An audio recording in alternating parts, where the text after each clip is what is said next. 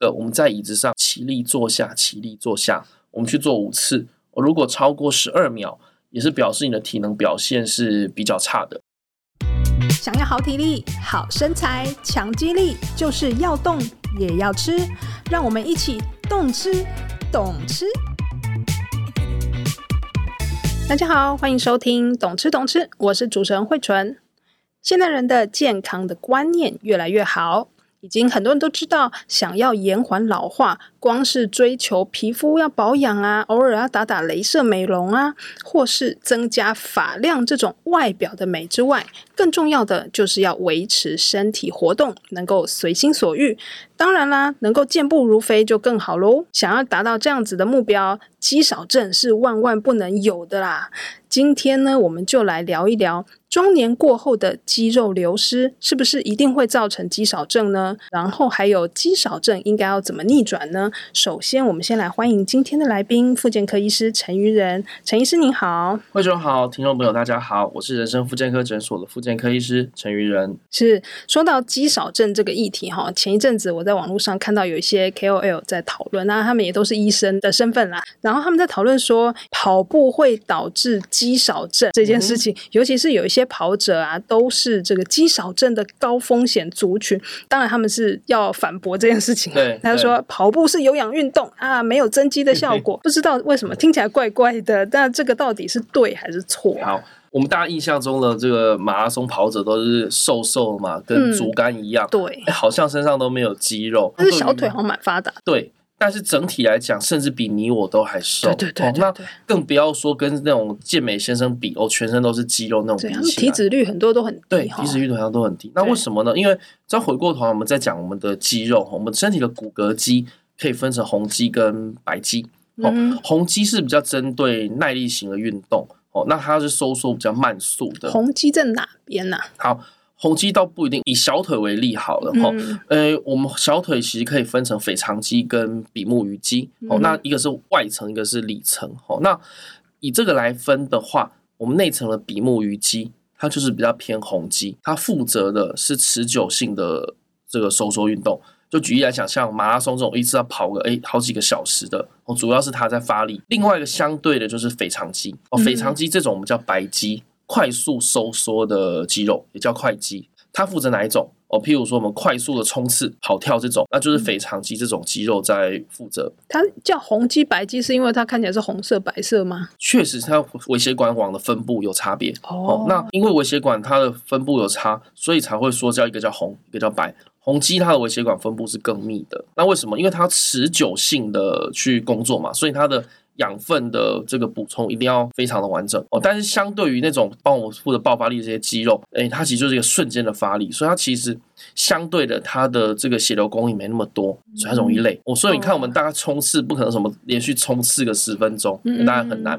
但是如果我们是维持一个稳定的速度，要去跑马拉松，诶，大概十分钟算小 case。对对哦对，所以回过头来，就是我们在讲马拉松跑者，我们就讲小腿这两群肌群好了，他们的比目鱼肌就会比较发达。比目鱼肌是对耐力你型的刚刚说红红肌肌是里面的那对个，嗯，哦，对，所以他们的耐力型运动的人，通常他的这个红肌会比较发达嗯哦，所以他的白肌就相对的比较差。哦那嗯我们平常在讲肌少症，肌少症，肌少症主要减少的其实是以白肌为主。哎，减少的是白肌，为什么啊？好，诶，因为这它个流失比较快吗？哦对，流失比较快。我们人类的肌肉吼，其实大概在三十到四十岁的时候会达到一个巅峰，然后四十岁之后，你只要不努力，它就开始流失。嗯，然后七十岁之后就跟跳悬崖一样，啪，一下子对，往一下就会掉，往下掉。嗯哦，所以而且中间研究看起来白肌掉的比例又特别高哦，所以我们才会常说，哎，要逆转肌少症。要靠的是这个重量白肌训练啊、嗯阻力训练这种，对，因为重量、阻力训练啊，或者爆发力这种，它是比较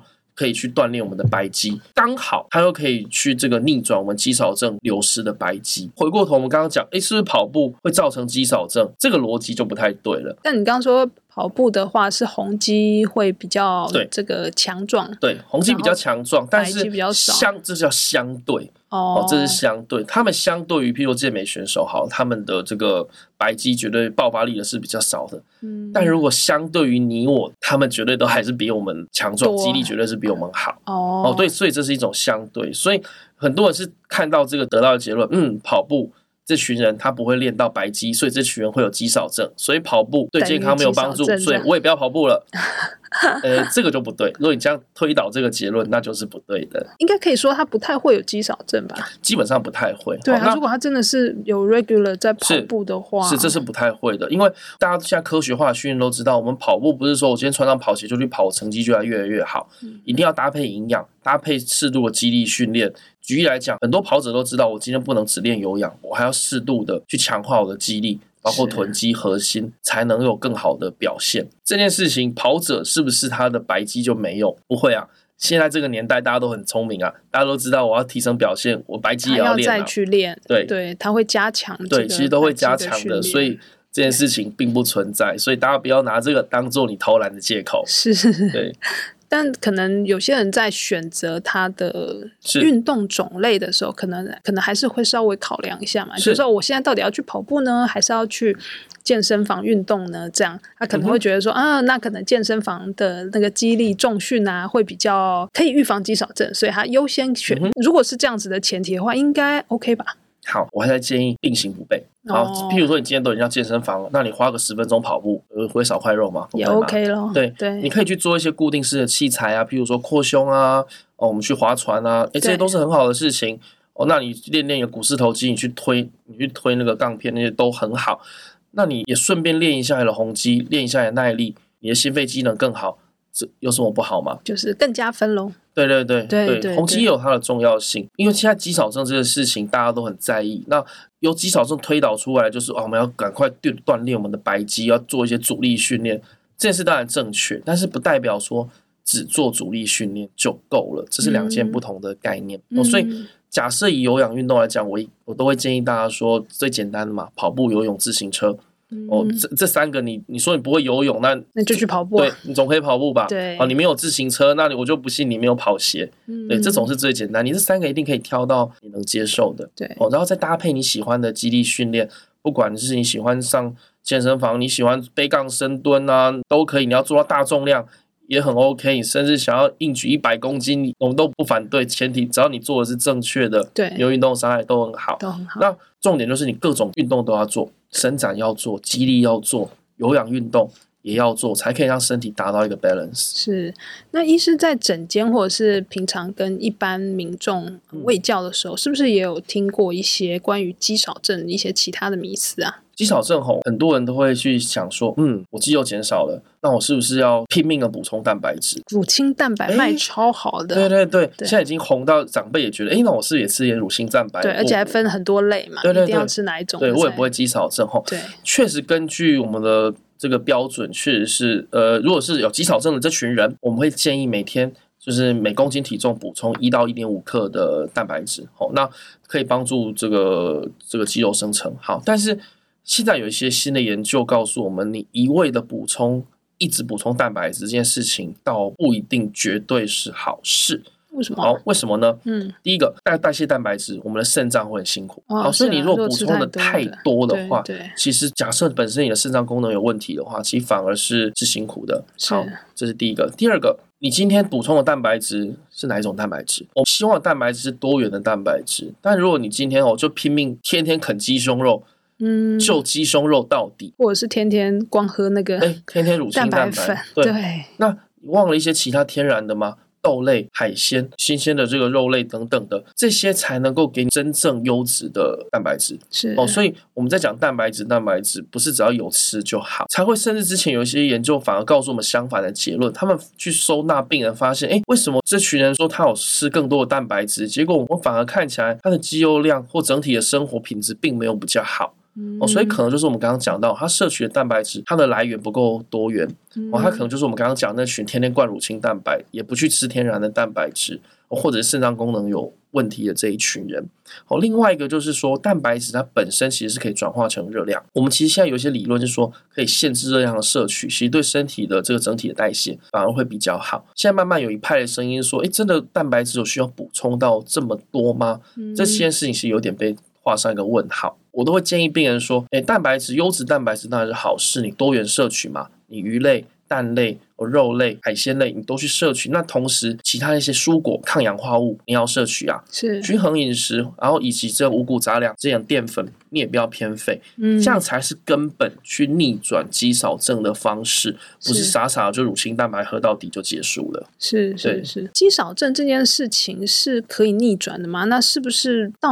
什么年龄都可以逆转？好，原则上最好的逆转日子是昨天哦，第二好的是今天。哦，对，只要踏上第一步，基本上就是好事情。我觉得大家都会很担心说，意思是我我是不是肌少症啊？因为这件事情已经太铺天盖地真的了。真的，大家都会很 care，因为大家都觉得每个三十呃四十岁的人都会问我， 意思是我是不是肌少啊我有没有肌少症症？就那种弯腰驼背的，也算是中年人，就觉得我是不是肌少症。好，其实它是一个严谨的定义的啦。嗯哦，那我们如果在居家怎么简单的判读呢？呃，嗯第一个，我们可以把手，哎、我们两两手的这个大拇指跟食指，我们这样画一个圈哦。那这样你会放在你的大个小腿最粗的地方哦。如果你的小腿的腿围哦比这个还要细的话，那嗯就确实你的有可能是有肌少症的高风险。哦哦，，所以肌肌肉量比较少。是那第二个我们重视的其实是力量，力量譬如说，哎，你拧毛巾拧不干，或者是你转瓶盖没办法转开，哦这种也是可能是比较有风险的，或者你走路都无力啊，会跌倒。我们医学上比较会用的测试其实有两个啊，哦，一个是我们去走路走六公尺，好，如果你走六公尺要超过六秒钟的时间，表示你走一公尺大于一秒钟。这表示你的这个肌肉可能活力可能是稍微差一点的，肌少症的高风险。哦，第二个，我们在椅子上起立坐下，起立坐下，我们去做五次。哦如果超过十二秒，也是表示你的体能表现是比较差的。五次哦，对，五次起立坐下，起立坐下，感觉想蛮简单的对，啊，蛮简单的。所以你看，如果你这样子要做五次，要到十二秒，那你的肌肉力量可能可能就真的不太对，够这呃，样，真的是蛮差了是啊。当然，我们医学上更严谨一点，会去比较你的，去量你的握力。哦，哦握力看男生如果小于二十八，呃，然后女生小于十八的话，那就表示你可能是有肌少症的风但是险那。个二十八十八是需要器材的对嘛，那是需要器就是我材们的自己不晓得那个是什么。对，所以二十八的力量大概可以怎样啊？我们如果日常其实没有很难，因为我们的虎口其实蛮有力的，我哦们，其实蛮有力的，所以听起来好像很难，这其实这个并不难的。它有一个哦握力器可以去量测，嗯啊，那更精准的当然是去量测我们身体的肌肉的密度，那嗯那个就是更后端的事情了。对，那个哦需要一些检测一样的。所以其实我们很多，光我们刚刚讲那些居家检测，就可以大概去抓出你是不是肌少症的高风风险险的族对群这那样，如果假设你觉得是的话，有没有一定要就医呢？嗯，其实也可以先从我们刚才讲的一些基本的做法先做起，诶，补充适度的营养。哦，蛋白质当然很好，那但是你要补充的是整体的，包括我们蔬果、新鲜蔬果、抗氧化物、五谷杂粮、奶蛋鱼肉。这些都是有帮助的。那搭配重要的运动，运动大家说的肌力训练，那根据我们刚刚的讨论，我们其实还是会希望你红肌跟白肌，我们主力型的运动、跟有氧型的运动，你都要去做。都要哦做，。这样才是你整体来讲维护身体健康好的方式。它有一定的疫苗或者是时间啊、好频率啊哎这样。以这个，我们就有拿美国运动医学会的建议来讲，我们会希望一个成年人来讲，中等强度运动，哦，一周要累积到一百五十分钟，所以我们一般会抓说，哎，一礼拜我们做五天的三十分钟的中等强度运动。中等强度最简单的评估法就是，哎，比如在跑步的时候，你跟隔壁的人还可以讲话的这种强度。哦嗯，那另外还要搭配一天周至少两个 cycle 的阻力训练。哦，那看你是要去做哪一种健身房绕一圈，上肢做、下肢做都可以，嗯但。也许五组、六组、十个、十个重复也都可以。那总之就是你一定要加一些阻力的训练，去练我们刚刚讲的红红这个白肌的部分。哦，哦主力主力是训白练肌，主要是练白肌，就对爆对发力的对这群对肌肉。你看美国运动医学会给我们的建议也是不要偏废，有氧要做哦，那你同时你的阻力训练也要做，哦所以其实这样听起来，对于没有特别运动习惯的人，其实也不太容易。哎 对，因为每天你要三十分钟。我我看到现在有新的研究在讨嗯论那个周末战士，哦，周末战士是我们最害怕的一群 人。我每次礼拜一门诊一开门最，就只有周末战士会降临。哦，因为平常比如一到五大家上班族嘛，都对就坐很着，忙啊然后对哦周末觉得哇，我奋发图强，我要对开始去对对，运把动一下个。礼拜的运动都把它对做对，完，都补回来。对轻则你隔天躺在床上你起不来，有这些酸痛；重则就是你原本没有在动的肌肉，它平常都在睡觉，然后也不一定要睡觉，它平常只是轻松工作，你今天突然操它，它它就有可能去撕裂这种情形哦，都是有可能发生的。哦，所以现在运动很困难吗？啊，譬如说你是上班族好了，我们提早两站下捷运，我嗯，我们骑个是骑个脚自行车也是不错的运动啊。是然后你每天这样来回累积，可能光上下班 maybe 就可能就有到三十分钟了。哦，那你说哦，阻力训练好难哦，我下班就想回家。诶，不会啊，你买一条弹力带哦，譬如说光简单抓弹力带扩胸这种，你也可以哦把它这种也当成、都算对，也都算是一个对很简单的阻力训练哦。所以是不要找借口，通常唯一的问题是你的懒。是哦，就是不一定非要上健身房才对算重对训，才对算阻力训对，没练，错，甚至你用空气都可以做肌力训练啊。哦，啊是举例来讲，像哦，好，浮力挺身不一定，可能就觉得哦，我下去有膝盖痛啊，怎么样？那我们可以这个身体斜着，然后靠墙做浮力挺身嘛。哦，身体斜斜的，然后手搂在墙上，身体下去起来，这也是一个很好的阻力训练啊。啊，或者说我们身体斜着，然后在一个比较稳定的桌面上，这个比刚才的墙再难一点点，我们斜着做浮力挺身，这样也可以啊。所以我们刚刚提到就是几个逆转肌少症的一些建议的动作嘛，嗯对不对？哎，还有没有什么比较简单的可以跟大家提到？比如说您刚刚有跟我说那个登阶是不是？ OK，登阶是一件非常简单的运动吼。那譬如说你家里如果有楼梯的话，你上上一阶，下一阶，上一阶，下一阶。那我就去爬楼梯就好了嘛，对不对？其哎实也可以走出去爬楼梯也嘛，可以，对不对？也可以，这也是一个很简单的运动。或是大家到呃公司的时候，嗯不要直接坐电梯，哎对就对是对爬楼梯。对，其实身体边的运动无处不在啊。哦，譬如是说刚刚讲的很简单的登阶啊、爬楼梯啊，或者甚至你在原地跑，这也是一个运动、啊哦，对，现在很夯的对啊超慢跑、对啊， 对，一般跑或者是你要高抬腿跑都可以啊。高抬腿，哦，就是就是譬如说把它多你让你的膝盖，譬如几乎可以到胸口的高度这种，嗯哦，这样更好训练量再大一点点。那要快吗？哎，看你喽。但我说这个有变化型嘛，或者说你提到我们嗯最近也有一点流行的 HIIT 这种是训练，你可以高强度、低强度间歇这样去交替，那我们也可以得到运动的好处，那同时不会累积太过度运动伤害的风险。是，哦对而且所以有一些我变化。对，所以当然是有趣、好玩，然后简单方便，让大家愿意去做，这才是总是踏出第一步，永远是最难的。没错对，但你知道你肯踏出第一步，就会享受到运动的好处哦。真的开始运动之后，我的很多病人，不管是年轻或长辈，都可以明显看到，呃，身体觉得不一样了，然后精神变得更好了，变得开朗。我们运动的时候，脑内啡分泌出来，其实对身体也是一个很好的帮助。因为我们刚刚提到是逆转肌少症，嗯那这个逆转它会不会有一个预期的时间的哦，好，效果？原则上吼，我已经八十岁了，我再去做这些东西，嗯会不会已经来有不没有及用了？啊？还是怎么诶，样原则上不会。只要你今天愿意开始做这些事情，其实都可以看得到它的效果。所以我们这个基本上要透过一些检测的方式，还是可以看得出这个我们当然有一些，譬如说可以看你，比如走路的速度啊，或者说你会不会走一走就觉得不稳，哦，会容易觉得跌倒的状况，哦，嗯或或者说我们有一些很简单的，譬如从椅子上起身都觉得很辛苦对，啊，或者说你走上连十个台阶都会觉得很痛苦，那这种就是一个比较不好的状态状况哦，所以对我们其实可以用一些很简单的日常生活的这种方式去评估，说我们现在整体的身体的肌肉力量是不是处于一个好的状态。对有没有变强，其实自己也对会有感觉尤嘛。其自己这个绝对会知道的。所以另外一个反过来讲，我就说，那很多人说，那我就自暴自弃，我放飞自我，会发生嗯什么事情吗？我研究已经很清楚告诉大家，你躺床一天，你的身体肌肉就流失一百一个 percent。哦，一天一就天就一个1% percent，好恐速怖度啊！其实非常的快速的是啊哦，所以这个适用于包括你我是哦，所以很多人我才二十几岁，我管他了，我天天躺床好了，假日就要躺床，那二十几岁的人可能还没什么感觉。啊对对对对，maybe maybe 它的少一 percent 是还还可接受，但对长辈来讲，那就是一件比较相对来讲就是一件可怕的事情哎，。所以二十几岁的人他也是少一 percent，啊嗯对，其实基本上看起来是，这就是本地哦不管年龄对都都都对，是如果你这真的样是完全就是不动对，这个用进废退。我们人类是动物啊，动物就是要动，哦，对这是很很实际对，的，这很实际的问题。对对，好，那我们今天就聊到这边喽。有什么想听的话题，或是有任何建议，欢迎写 email 给我们。如果你喜欢我们的节目，请给我们五颗星鼓励，也记得按下订阅键，每次更新都不漏接哦。感谢大家的收听，我是慧纯，我是陈宇仁医师，那我们下次空中再见，拜拜，拜拜。